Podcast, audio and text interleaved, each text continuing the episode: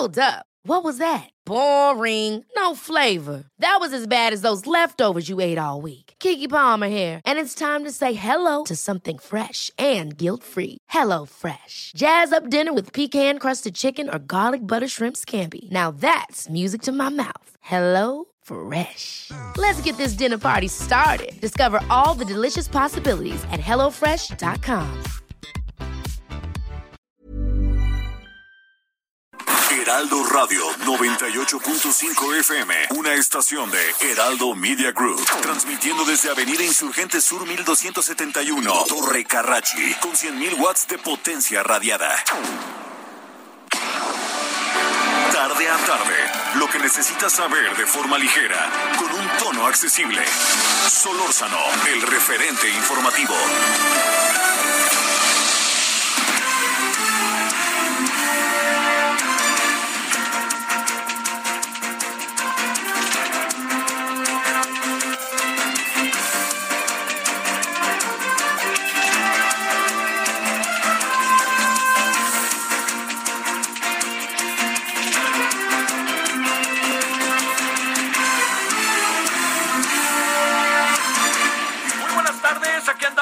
17 horas ahora con un minuto en la hora del centro.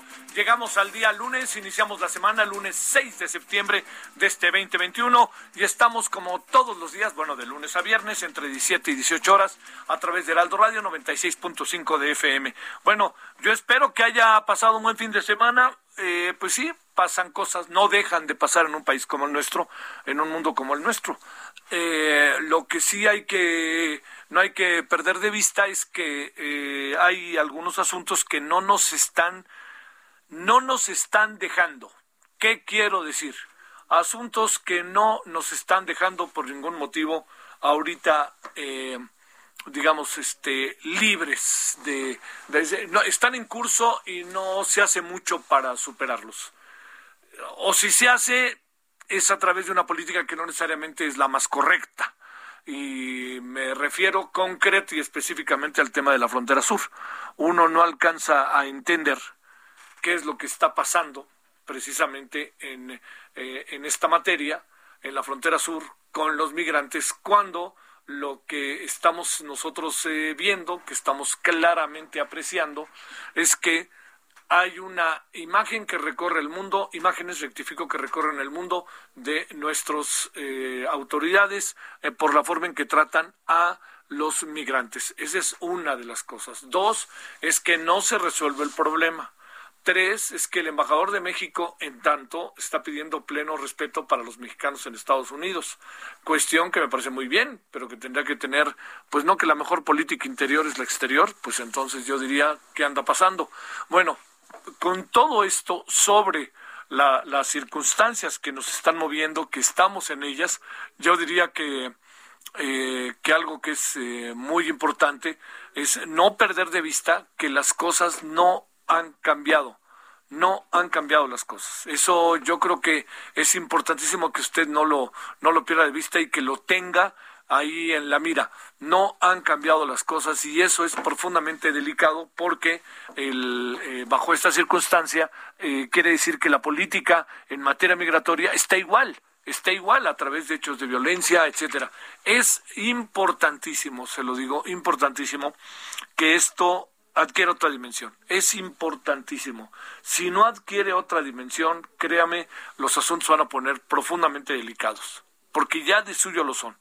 Pero yo quiero ver qué es lo que va a acabar sucediendo cuando eh, este eh, no qué es lo que va a acabar sucediendo cuando vengan ya también los reclamos de los gobiernos, porque digamos, a mí me sorprende que el gobierno de Haití no haya dicho nada, ¿no? Que no haya salido en defensa de sus de, sus connacionales, ¿no? Pero bueno, por lo pronto ese es uno de los temas que yo creo que hay que poner ahí en la mesa rapidito y no perder de vista que ahí está. Bueno, otro asunto está en que esta semana se va a presentar el presupuesto de ingresos y egresos. Esto es muy importante. Ya lo hemos platicado, lo vamos a estar trabajando. Entiendo, créame que no es nada como para pensar que es aburrido. No, no, no, no, no, eh, no, ni siquiera lo imagine así, porque lo que está lo que está sucediendo es que ese es un dinero, ese es un dinero que es suyo y eventualmente eh, bueno, usted lo, entrega a través de los impuestos, así se va, este, se van adquiriendo, así la nación va este, adquiriendo dinero, ¿no? Así los impuestos, este, y sobre todo, pues las empresas paraestatales, en fin, bueno, todo eso, ¿no? Es por donde va el asunto. Pero lo que le quiero decir es que, eh, así como ese dinero usted va, va a salir, vamos a ver en qué lo gastan, hay que gastar más en el tren Maya, ¿usted cree que sí o no? por más que se vaya cada mes el presidente con Carlos Slim a darse una vueltecita. Vale la pena todo lo de los lo, del este aeropuerto Felipe Ángeles. ¿Cómo fregados vamos a llegar al aeropuerto Felipe Ángeles? O sea, además es muy chico. Pero bueno, el presidente lo quiere así, ahí estamos. Tercero, vamos a ver lo de dos bocas. ¿No? Todos esos asuntos, pues el, el presidente va a querer que le metan más lana, ¿eh? Y este se le debe de meter más lana. Iba a costar una cantidad y ahora dicen que va a costar más caro. Bueno, ese es otro de los asuntos que tenemos que discutir esta semana, que tienen que verle adelanto con lo que ingresa y lo que egresa. Lo que ingresa en qué se va a gastar y lo que egresa hacia dónde va. ¿no? Esto va a salarios, va a pagos de, empresas, va, va a muchas cosas, deuda, va a todo eso. Entonces hay que ver cómo se distribuye de la manera más, me atrevo a decir, de la manera más eh, precisa, más idónea, más justa, más equitativa, los dineros. Ese es el otro gran asunto que, tenemos y que hay que poner. este va a ser un asunto de esta semana. No lo perdamos de vista. Y bueno, em, hay, hay algunas actividades culturales que, que no, hemos, no nos hemos detenido lo suficiente en ellas, ¿eh? y es una pena. El año pasado a mí me tocó participar. He participado varias veces ya en el Festival Hey, que ahora se organiza de, desde la ciudad, se hace desde Querétaro eh, bueno, pues estamos todavía con los temas de la pandemia, entonces no se mueve mucho, pero está padrísimo, ¿no? Lo que yo le diga sobre esto es sensacional. Todo lo que tiene que ver con el Festival Hey, que este Paul Krugman la semana pasada, el año pasado platicamos con él, fue padrísimo desde aquí, y luego lo metimos incluso en, en el noticiario. Bueno, ese es este, y la otra parte está la Feria del Libro de Hidalgo y al ratito vamos a hablar con Elmer Mendoza para que nos cuente cómo ve algunas cosas que siempre es un es un atractivo enorme poder conversar con este destacadísimo escritor culiche allá de Culiacán, Sinaloa. Bueno, esto es parte de lo que hay y la otra parte que se apareció, fíjese, eh, lo otro que sucedió es algo profundamente, este, o sea, que refleja eh, todos estos procesos de desorganización o de búsqueda de aprovechar las circunstancias que se tienen en, eh, en este, en, ciertos países como el nuestro, ¿no? Eh, iban a jugar, estaban jugando, llevaban como seis o siete minutos Brasil contra Argentina en Sao Paulo. Yo sé que ya lo sabe, pero fíjese, fíjese el asunto, qué nivel adquiere.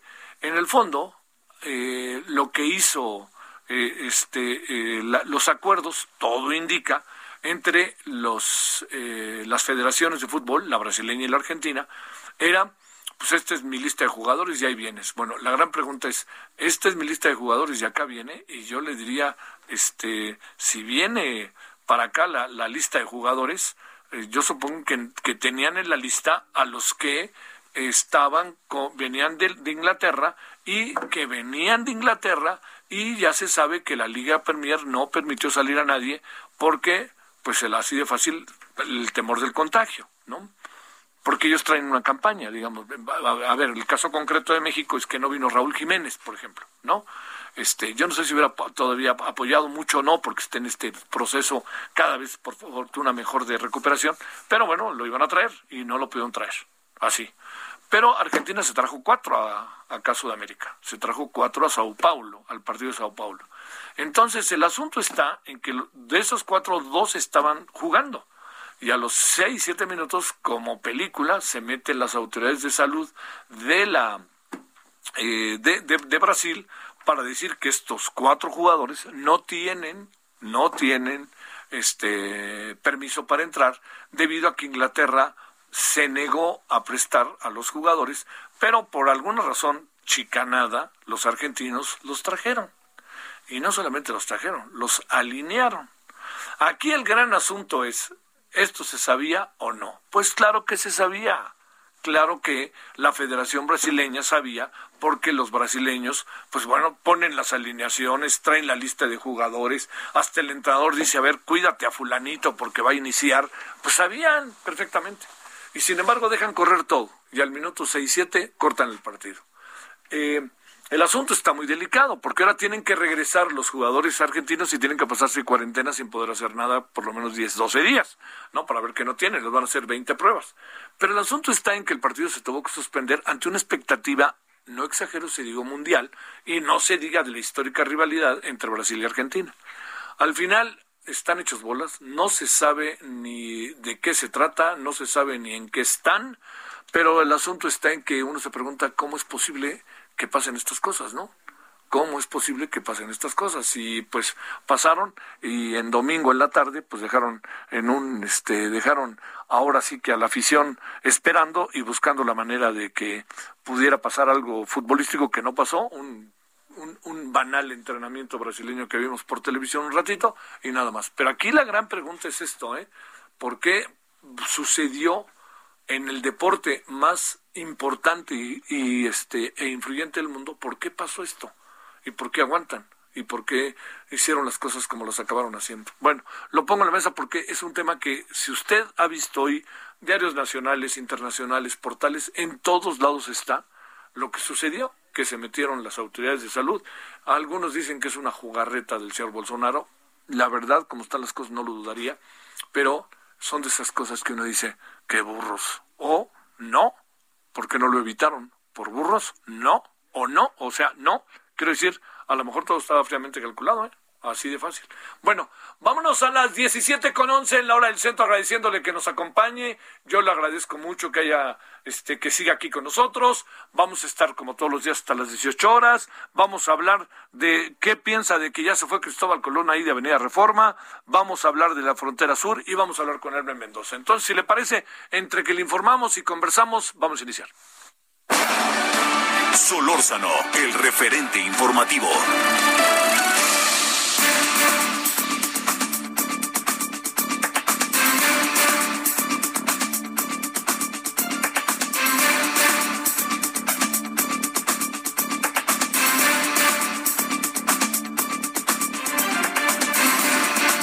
Un asunto que por cierto también hay que seguir es las de las decisiones que ha tomado la Corte el día de hoy respecto al Código Penal para el Estado de Coahuila que estaba planteando que se debe de penalizar el aborto. Y la Corte ha dicho que no, que por ahí no va, este, no van a, penalizarse el aborto y la votación fue contundente. ¿eh? Hubo alguien que estaba en contra, pero la votación fue contundente y sobre todo viniendo de algunos de los eh, de los magistrados que son eh, pues en algunos casos se les conoce como ser magistrados que no son precisamente como liberales, y no lo digo peyorativamente. ellos, antes que nada, está la ley, y me consta, en la mayoría de los casos, conozco a más de alguno de ellos. Pero el asunto está en que no más, no, no permitieron, no dieron, no abrieron la posibilidad alguna a que las cosas estuvieran diferentes este, respecto a lo que tiene que ver con el, el origen de lo que estaba eh, planteándose de que fuera este no aceptado el aborto, la suspensión del embarazo en la en el estado de Coahuila. Bueno, eso ya está echado a andar. Al ratito lo vamos a abordar o en la noche lo vamos a abordar para que tenga usted información. Bueno, son 17:13 en la hora del centro. Gerardo Suárez, ¿cómo estás? Adelante.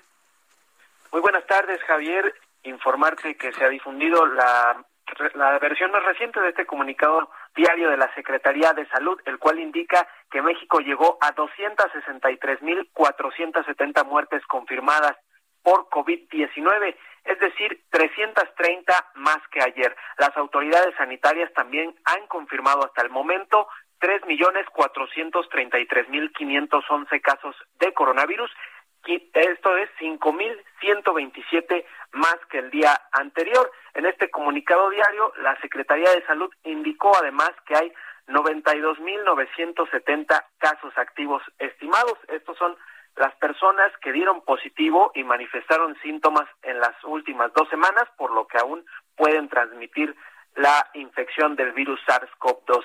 Javier, es parte de la información que se difunde justo en estos momentos. Bueno, este, el asunto está en que luego los números de lunes, este, tienden a ser Gerardo como muy, no muy, este, no muy precisos, pero ahora sí nos lanzan ahí un número de personas fallecidas fuerte, ¿no? Arriba de 300. Sí, para ser lunes es una cifra un poco alta. Como bien dices, habrá que esperar sobre todo al martes y miércoles, que son los días donde ya se regularizan las cifras. Ahorita este, estos números pues se ven todavía influidos por eh, el fin de semana, que son eh, viernes, sábado, domingo y lunes, días en los que no se reportan eh, pues con la frecuencia normal de, de los días entre semana todos estos casos y defunciones. Así que habrá que esperar hacia el martes y miércoles para ver cómo van evolucionando estas cifras. Recordar que la de muertes, la, el máximo histórico de muertes para la tercera ola se registró la semana pasada. Esto, pues ya van de salida del pico de los contagios en nuestro país, pero hay que recordar que pues hay un proceso de enfermedad y que pues en el peor de los casos el desenlace se da con un desfase, ¿no? De unas tres semanas aproximadamente y por eso fue que hemos tenido eh, datos tan altos de mortalidad en las últimas semanas, aunque la epidemia ya muestra que empieza a bajar, todavía está en un nivel muy alto de transmisión, pero empieza a bajar. Mando un saludo, Gerardo, muchas gracias. Gracias, buenas tardes. Le agradecemos a Berta Hernández, historiadora, periodista, que esté con usted y con nosotros. Querida Berta, ¿cómo has estado? Muy bien, querido Javier, saludos. Que el gusto es mío. A ver, déjame plantearte, este, eh, ¿tiene sentido, no tiene sentido? ¿Cómo la sociedad mexicana, más allá de quien hoy gobierna, tiene que ver que se vaya Cristóbal Colón y que llegue una mujer indígena allí en Paseo de la Reforma? ¿Qué piensas de eso, eh? Bueno, mira, eh, aquí hay, que ver dos, dos asuntos importantes. Eh, por un lado, hay que ver que esto implica una afectación importante en un entorno urbano en el que hemos vivido desde hace 137 años. Y eso genera incomodidades, tensiones y desde luego desacuerdos. Ahora, habrá, en este sentido, hay que ver cómo la sociedad, los que caminamos por esta avenida, los que tenemos una oficina cerca, los que vamos a comer ahí cerca, en fin, eh, hacemos nuestro este cambio. Eso es importantísimo. A veces funciona y a veces no. Benito Juárez quiso ponerle a la calle de la alcaldía 5 de mayo y le funcionó hasta la fecha se llama 5 de mayo. Pero cuando murió Zaragoza, quiso poner el nombre de Zaragoza a la calle de donde vivía y ahí sí no pegó. Sí. Es decir, tiene que ver mucho con la, la dinámica de la gente. Ahora, hay quien está reclamando, eh, digamos, esta alteración porque está modificando una traza como muy consolidada con un peso simbólico histórico muy fuerte como es el paso de la reforma.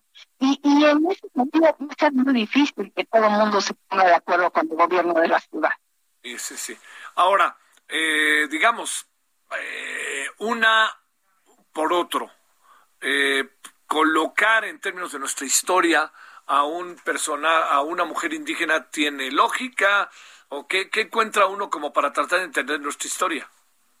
Mira, yo creo que eh, todavía es muy pronto para saber exactamente qué pretenden. Ayer cuando yo leo información, pues yo, yo leo que la jefa de gobierno pues habla de una mujer indígena para conmemorar o para celebrar estos 500 años de resistencia de las mujeres indígenas. A ver, esto, como que vamos, vámonos por partes. ¿Qué quiere decir esa resistencia de mujeres indígenas? ¿Cómo lo documentan? ¿De dónde lo sacan? Eh, eh, y es una de las cosas que se le ha reprochado mucho al gobierno de esta ciudad con estas conmemoraciones. Cuando quisieron hablar de esta fundación lunar y femenina, pues eh, andamos teniendo problemas, Berta, con la comunicación. Este, a ver, que, que había varias ocasiones en que estaba a punto de, cortarse la llamada, pero se estaba defendiendo la línea.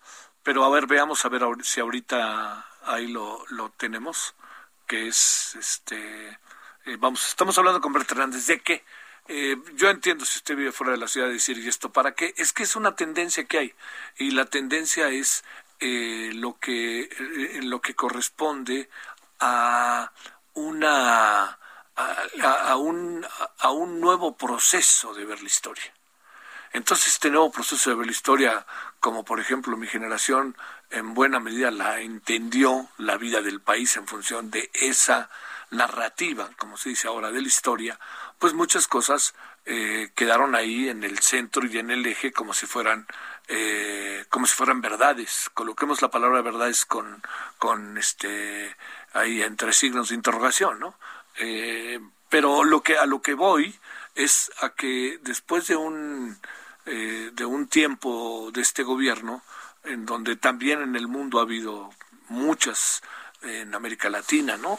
Muchas, muchos movimientos que lo que buscan y pretenden es eh, sobre todo eh, darle una mirada diferente a todo lo que tuvo que ver con la llegada de los españoles en toda América Latina incluso en Estados Unidos hay tendencias respecto a lo que fue eh, algunos héroes del siglo pasado o llamados héroes del siglo pasado y antepasado en su en su guerra civil, ¿no? O sea, hay, hay un cuestionamiento sobre el pasado que pasa por todos lados. En el caso de América Latina ha sido fuerte y este presidente ha sido particularmente enfático en esta idea de cambiar la historia o, de, o más bien de ver la historia de otra manera. Entonces, yo se lo planteo porque puede parecer algo muy simple, pero quitar a Cristóbal Colón o moverlo, más allá de que haya quien lo haya tirado lo haya pretendido tirar como cada 12 de octubre, pues es un asunto que, que cala profundamente y se vuelve en algo muy importante por cómo se sustituye. Bueno, y parece que ya tenemos a Berta. Berta, ya estás por ahí de nuevo, ¿verdad? Aquí estoy, claro que sí, el teléfono es traicionero, pero aquí estoy. No, y yo te agradezco muchísimo. Oye, a ver, déjame plantearte otra vez la misma pregunta que eh, después de lo primero, la, segunda en lo que quedamos.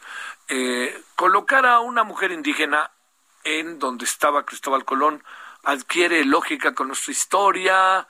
Parece que el nombre, no recuerdo ahorita bien, de, de la mujer eh, tiene que ver, su traducción sería tierra entonces, este, bueno, eso es lo que se sabe hasta ahorita y ya van a hacer seguramente la ceremonia en cualquier momento y más este la jefa de gobierno que para esas cosas está en la misma línea, pues dicen que es la que ahí viene, está en la misma línea que el presidente, ¿no?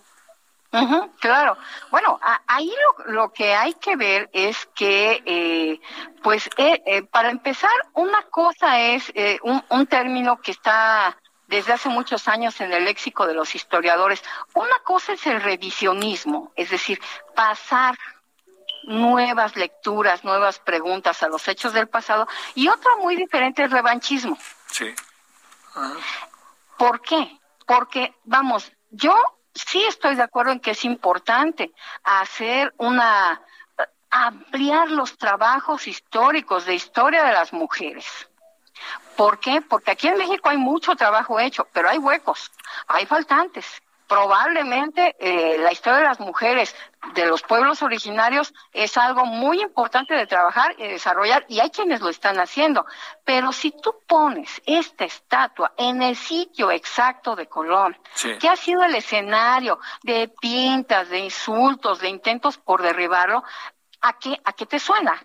Cómo lo debemos de leer. Eh, quito esto y pongo lo que yo quiero o lo que yo decido o lo que este proyecto de gobierno contiene. Y además, allá hay otra cosa en la que no se ha pensado, Javier. ¿A dónde la vamos a mandar? Sí, sí, sí. Han dicho ahí dos, tres cosas, pero no nada en concreto. Ahora, eh, este, no, digamos, este, andamos en un revisionismo o andamos en un asunto de coyuntura o esas cosas. Exactamente, porque además yo creo que sí va a importar ver a dónde la mandan. ¿Por qué? Porque uno, si, si la, eh, yo ayer leí que había idea de mandarla a un parque en Polanco que se llama América. Y entonces dices, bueno, si el parque se llama América, poner allá Colón, dices, güey, pues ándale, ¿no? Pero hoy me estaban dando otra versión donde la idea es mandarla a un parque de las Américas, creo que en Tlalpan. Pero depende de en qué posición la pones, porque tú no puedes arrinconar y esconder a una pieza que forma parte de la lectura simbólica de la zona céntrica de la ciudad y que formó parte de la avenida más importante de la capital. Así que ahí vamos a acabar a ver cómo, ahora sí que el siguiente capítulo de esto. Y la pregunta sigue siendo la misma. ¿Esto es revisionismo o es revanchismo? Yo creo que está muy bien este tipo de, de, monumentos. De hecho, estamos esperando a que se resuelva. Qué más va a pasar con ese pretendido eh, paseo de mujeres eh, históricas, de, mujeres personajes de la historia en el Paseo de la Reforma. La, pregunta, la pregunta es, por ejemplo, ¿por qué esta mujer indígena no está en, en esa Oye, Berta, pues este, te buscaremos para hablar del árbol de la noche triste la semana que entra. Muchas gracias. El referente informativo regresa luego de una pausa. Heraldo Radio, la HCL se comparte, se ve y ahora también se escucha.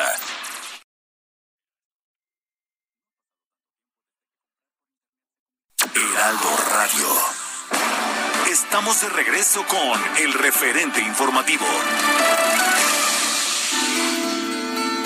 Hey you, out there in the cold, getting lonely, getting old, can you feel me? Hey you, standing in the aisles with itchy feet and fainting smiles, can you feel me?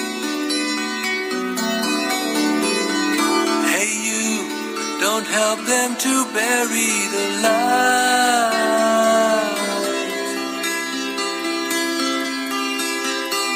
Don't give in without a fight.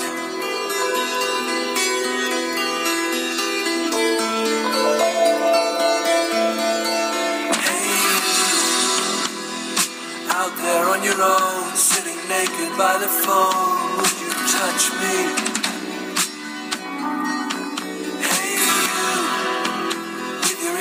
Against the wall, waiting for someone to call out, would you touch me?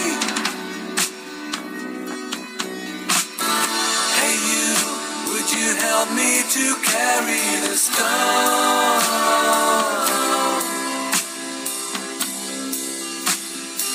Open your heart. Estamos a las 17.31 en la hora del centro. Hey You de Pink Floyd.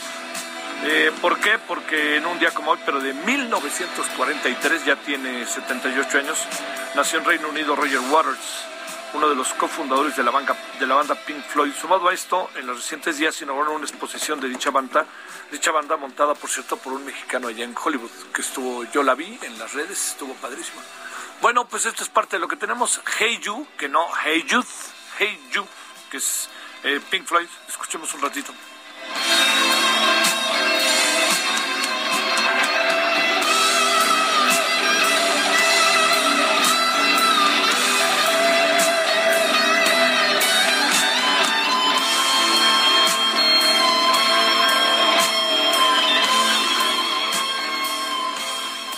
Aeropuerto Internacional Benito Juárez, Ciudad de México, nunca suspendimos operaciones.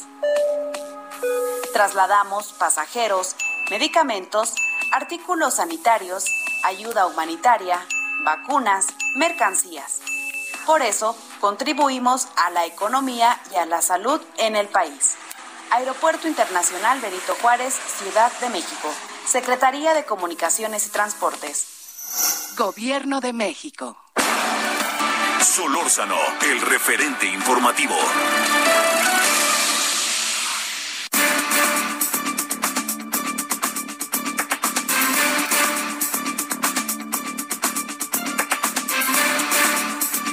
Bueno, vámonos eh, con la frontera sur.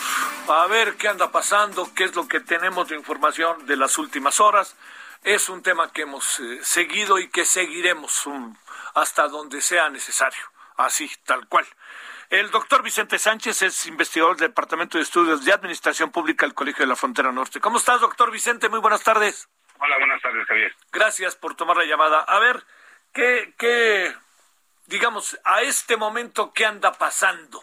Para decirlo claro, Vicente, en función de toda la información que se ha dado, pero también el hecho de que se haya mantenido un estado de tensión sistemática en, eh, en, en la zona y además con una migración, me atrevo a decir, imparable. A ver, Vicente, adelante. Bueno, en primer lugar, este, digo, pues es, es, lamentable, pero estamos, este, ahora sí que México tiene los ojos, la mirada internacional de las organizaciones, este, pues dedicadas a la protección de derechos humanos, este, y sobre todo de migrantes internacionales, pues en, en, en su en su gobierno y en su población, ¿no? O sea, ¿qué hacemos con los migrantes? Que este país con tanta historia de migrantes, eh, de expulsión de migrantes propios hacia hacia afuera por cuestiones económicas, pues ahora tenemos también esta realidad con la cual este pues eh, no nos uh, adaptamos y no alcanzamos a atinar a dar una solución práctica y en términos de política pública para pues para aliviar un poco el sufrimiento de esta de esta gente, ¿no? Y es cierto que México pues no tiene la capacidad por sí solo de resolver un problema que que con mucho lo rebasa, el propio presidente lo ha dicho, hay problemas estructurales, lo ha definido yo creo que bien, pero las soluciones de corto plazo implican este decisiones que este por desgracia aquí pues el propio gobierno parece no tener una organización muy clara en términos de cómo atenderlo porque pues no controla a sus propios agentes para que no se excedan en el uso de la de la fuerza. Y eso es lo que vemos no las imágenes más más este pues lastimosas son esas donde vemos este cómo se maltrata a, a las personas no Uf, uf, uf. A ver, déjame plantearte, eh, entendiendo que hay una explicación del asunto, eh, no, me pregunto, ¿no habría, no habría condiciones con toda claridad establecidas para tener protocolos y no caer en lo que estamos cayendo? Yo creo que sí, que, que de hecho yo creo que sí, bueno, que sí hay protocolos y que incluso se podrían afinar incluso más en términos, pues sabes que somos especialistas en generar leyes, ¿no? Este, este país es muy bueno para generar este tipo. La cuestión es cómo se llevan a la práctica y cómo se regulan a estos cuerpos encargados de la aplicación real y práctica de, de, estos protocolos y, y, de la legislación en boga, ¿no?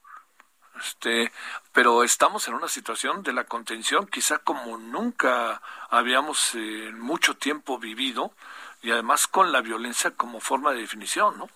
Yo creo que sí, pero también este también porque desde el gobierno y desde desde el yo creo que sobre todo desde cuando se hizo la el, esta cuestión forzada por la posición del gobierno de Estados Unidos con Trump a la cabeza, este que obligó a que el gobierno pues cambiara de hecho la su, su definición en términos de política migratoria y que incorporó a la Guardia Nacional como un cuerpo este eh, pues eh, más enfocado hacia la contención de migrantes que hacia la seguridad de la sociedad en su conjunto, ¿no?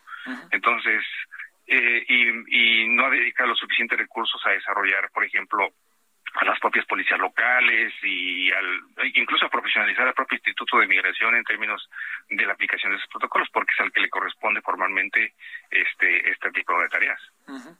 Oye, a ver, pero la, la otra la otra cuestión es ahora el presidente dice que le va a mandar esta semana una carta a Joe Biden y al mismo tiempo dice que algo así como se interpreta como que se va a suavizar el como que se va a suavizar el quédate en México. Bueno, de hecho, digamos que de alguna forma um, México ya aceptó, ¿no? Eh, en, digo, ya, ya aceptó esto, es esto del, del quédate en México. Lo había aceptado con Trump, pero de todas maneras ahora que que Joe Biden les pidió nuevamente que este pues eh, o sea el regreso a esa, esa aunque no digo no de manera dura como se decía pero de todas ya, ya, ya lo, lo, solicitó el gobierno mexicano y de alguna manera lo, lo, lo, ha aceptado el gobierno mexicano. Digo el hecho de que haya las deportaciones a México de incluso vuelos hacia ciertas ciudades para para dejar ahí a los centroamericanos que deportan y esto pues es parte de esa de esa política que el gobierno mexicano ha aceptado Oye, eh, ¿sirve esto que llaman política de contención o, para lo único que sirve es para generar aún más, más violencia? Pues eh, eh, se genera más violencia. Yo, yo pienso que, que, sí podría, digamos, ayudar a hacer digo, una, una política de contención distinta. Dice, es decir, uno, es, generar dar generar más recursos o, o, o, buscar más recursos para atender a la población en sus en, en sus necesidades y también para incrementar el digamos el, el aparato burocrático y agilizarlo a este también para que no queden tanto tiempo en espera de una situación de, de, solicitudes de a veces que son son de refugio o de asilo, ¿no? Sí. Entonces, y esperan meses o años ahí también en, en el caso de México para poder tener un estatus este que les permita tener alguna actividad porque es también parte de lo que se quejan los migrantes de que eh, bajo la condición de el, limbo en el que se encuentran no se les permite prácticamente hacer nada y tampoco reciben la ayuda que requieren oye este la otra sería no eh, no vemos por dónde, ¿verdad? Eh, digamos, en el corto plazo este asunto, por más que diga lo que diga el señor eh, Biden y el señor López Obrador, no vemos por dónde, ¿verdad? Pues mira, en primer lugar, si, si, por eso digo, por eso hay una, eh, yo, yo decía que bueno, la definición está clara, sí está clara por parte del, del, del, del, gobierno de López Obrador, e incluso asumida también por, por el gobierno cuando vino la, la, la señora Harris, en el sentido de que hay problemas estructurales en Centroamérica, que tienen que ser atendidos y que pues eso es el origen ¿no? de, de, de, la, de la problemática. Pero son problemas estructurales que, por supuesto, la definición misma implica que no se resuelven en el corto plazo. Sí, claro. Que esto requiere un periodo largo de y sostenido, además, de inversiones, de cambios que van más allá de lo económico incluso, que tiene que ver con los, los cuestiones de orden político interno, ¿no? Sí. Entonces, este, pues sabemos que las élites cachan ahí también los, digo, históricamente han sido los, los beneficiarios de las ayudas internacionales, etcétera, etcétera. No hay mucha corrupción y esas cosas. Sí. Tenemos historias, la misma historia de Guatemala o de, de Honduras con comisiones internacionales tratando de enderezar a los gobiernos ahí, etcétera, ¿no? Entonces, sí hay historias recientes de que se busca hacer cosas, pero pues eso tarda mucho en, en, cuajar, ¿no? Y hacer que, que la se estabilicen esas sociedades y logren eh, también, este, pues, eh, un un despegue hacia el desarrollo sostenido de que es lo que se busca. Entonces, pero es un tema también que incluso involucra a México, porque digamos que que por un lado estaríamos hablando de Centroamérica, pero pues a ver, nosotros también estamos este tenemos eh, ha crecido el número de inmigrantes que han que se han ido a, los Estados Unidos, ¿no? Y estamos celebrando la, el incremento de las remesas, pero tiene que ver con, con el tipo de problemáticas regionales que igual eh, son, si no son parecidas, son relativamente cercanas a lo que pasa en Centroamérica. Claro. Oye, eh, por último te diría, este, eh, hemos tenido una política eh, más bien pasiva en relación a este tema para cerrar, Vicente, o, o, realmente, pues, este, eh, digamos, eh, no han tenido ni para dónde hacerse. Pues mira, pasiva no, porque digo, si no, no estaríamos viendo las, las imágenes, ¿no? El asunto es que yo creo que, sí, que, que, que, sí, que, sí, es equivocada, ¿no? Más bien es, es, equivocada, ¿no? No atinada, para, decirlo de una manera más suave, no atinada. Y, y, y creo que ahí, este, pues, hay mucho por hacer de parte de la sociedad también pues sí hemos visto digo y es realmente digo yo vivo en Tijuana desde hace muchos años sí. y, la, y la, la respuesta social siempre ha sido este bastante favorable pero los gobiernos nunca han estado a la altura de la sociedad, la verdad. Sí, sí, sí, sí. sí. Oye, ¿qué piensas de esta? ¿Por qué no hay eh, una reacción por parte de los gobiernos, en este caso el haitiano, que no dice nada, dejan como ahí al, sueltitos a, a, sus propios este, conacionales, ¿no? Pues lo que pasa es que, que también hay, bueno, es, ese es un tema que, que, este, bueno, debería preocuparnos este, a, también a todo lo que pasa en Haití, lo que ha, lo que ha pasado históricamente en Haití, porque también estamos hablando, dices, el, el, el silencio del gobierno haitiano, pero ¿cuál gobierno? Es decir, acaban de matar al primer ministro hace apenas uh, no sé cuánto y, y, uno de los problemas graves ahí es pues, la falta de institucionalidad política, ¿no? Sí, sí. Entonces, este, realmente digo, no sé si, eh, pues digo, pues cuál gobierno, yo creo que pues, es muy difícil hablar de un gobierno en Haití. Sí, claro, sí, cuál gobierno y cuál reacción puede haber. ¿no? Y, y, entonces en ese sentido, este, creo que los haitianos, porque hablan mucho de Centroamérica y Centroamérica, pero realmente ahorita el contingente que más visible está en esta, incluso en esta contención violenta por parte del gobierno de México, pues son los haitianos. Uh -huh, uh -huh.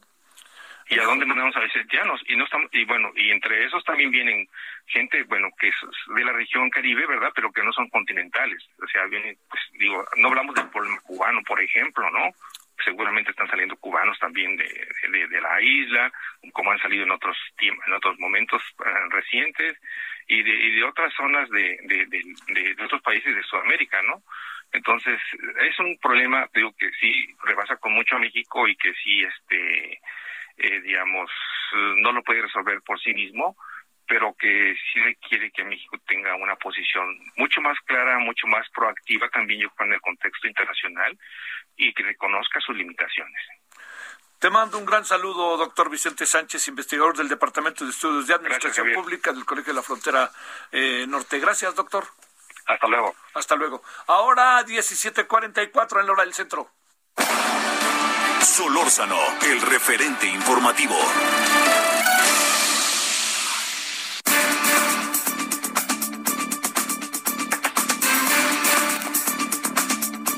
enormisísimo gusto tengo el gusto y la oportunidad de conversar con Elmer Mendoza, escritor especialista en diferentes áreas, analista, este, divertido, eh, maestro, bueno, es este muchas cosas al mismo tiempo.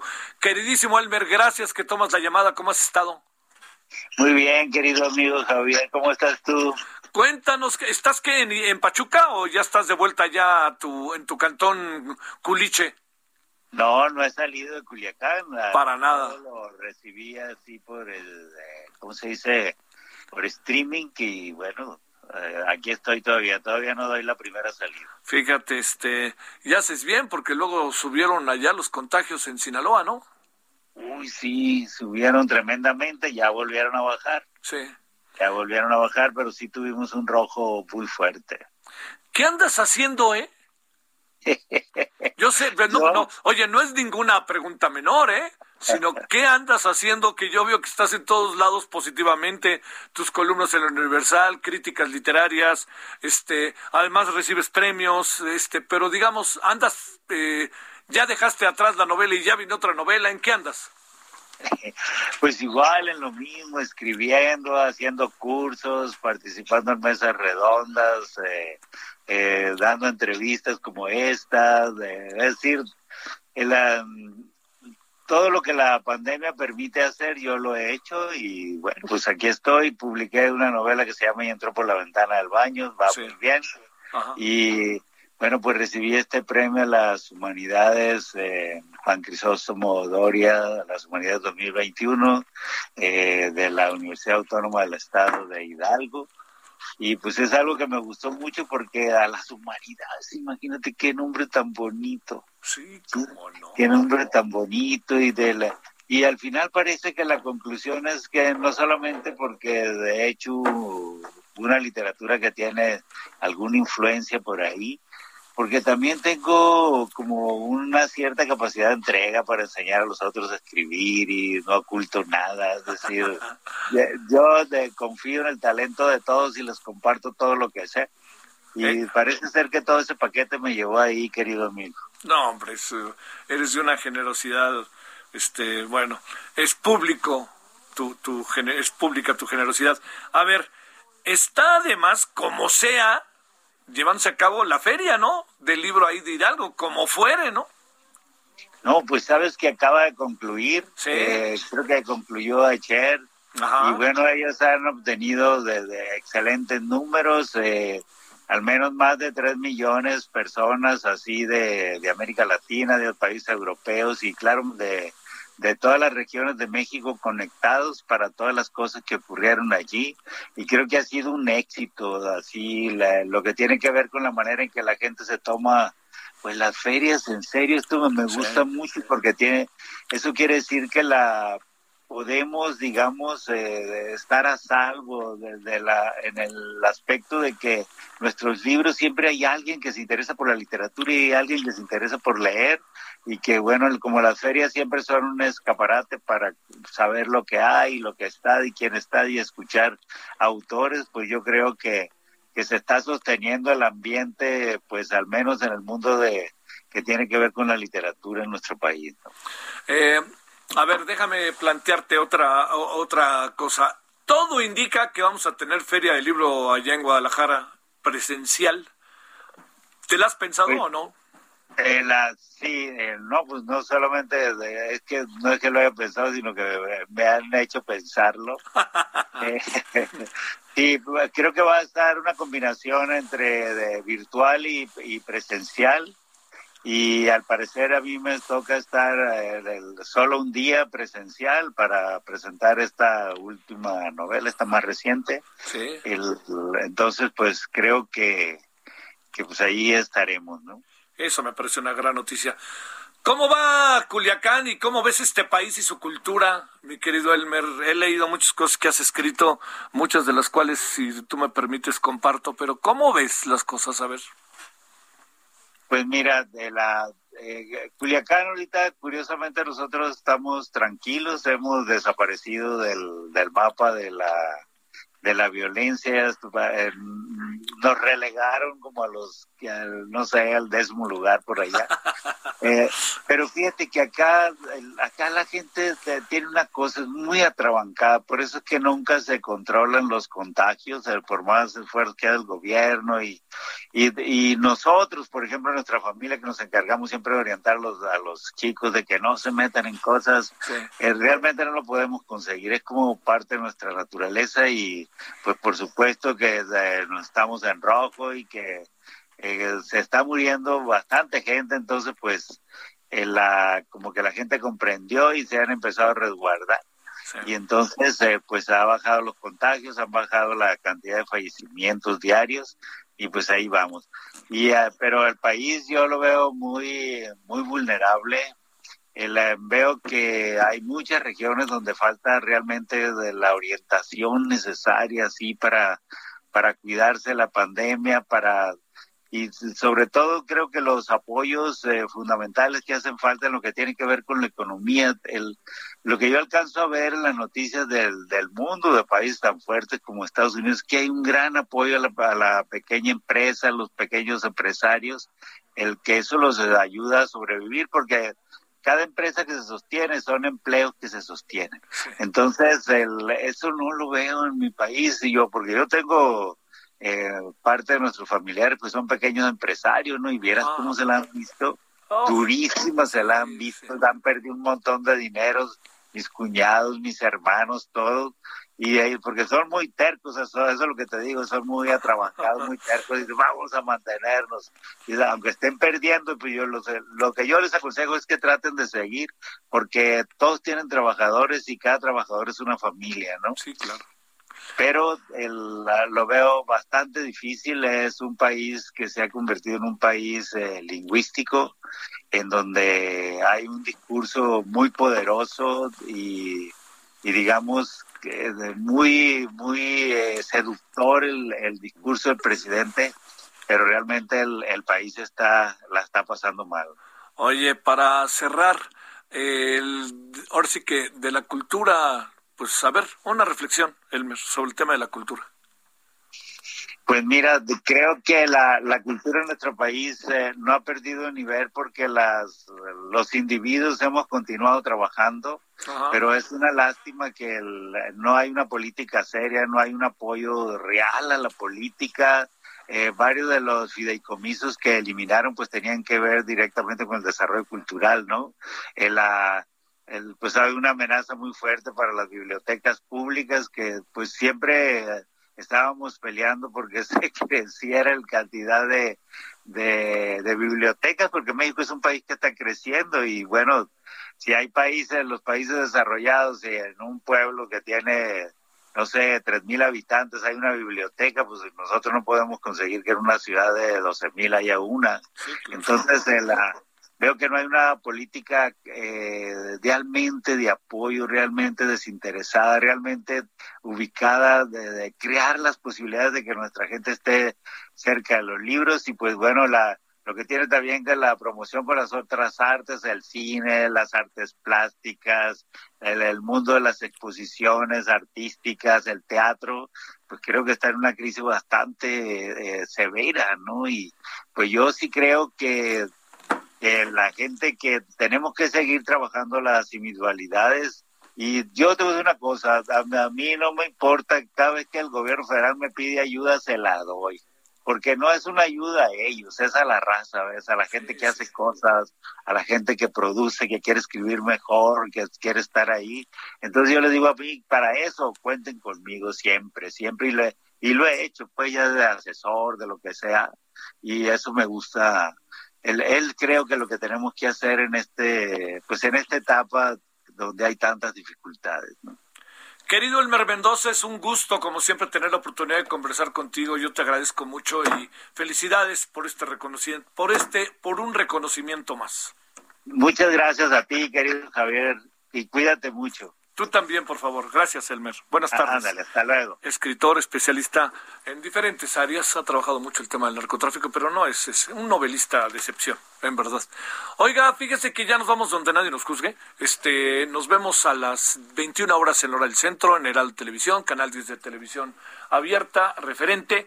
Eh, vamos a hacer ahí hoy, vamos a hablar de estos temas, Frontera Sur, vamos a hablar de... Eh, ¿Sabe que la UNAM hizo un estudio padrísimo? ¿Cuáles son las principales preguntas que hacían los padres y los niños con el regreso a clase? Están buenísimas, ¿eh? Ahí vamos a hablar con, con, este, con Lauren. Bueno, hasta el rato, pásela bien, todavía hay tarde. Hasta aquí, Solórzano, el referente informativo.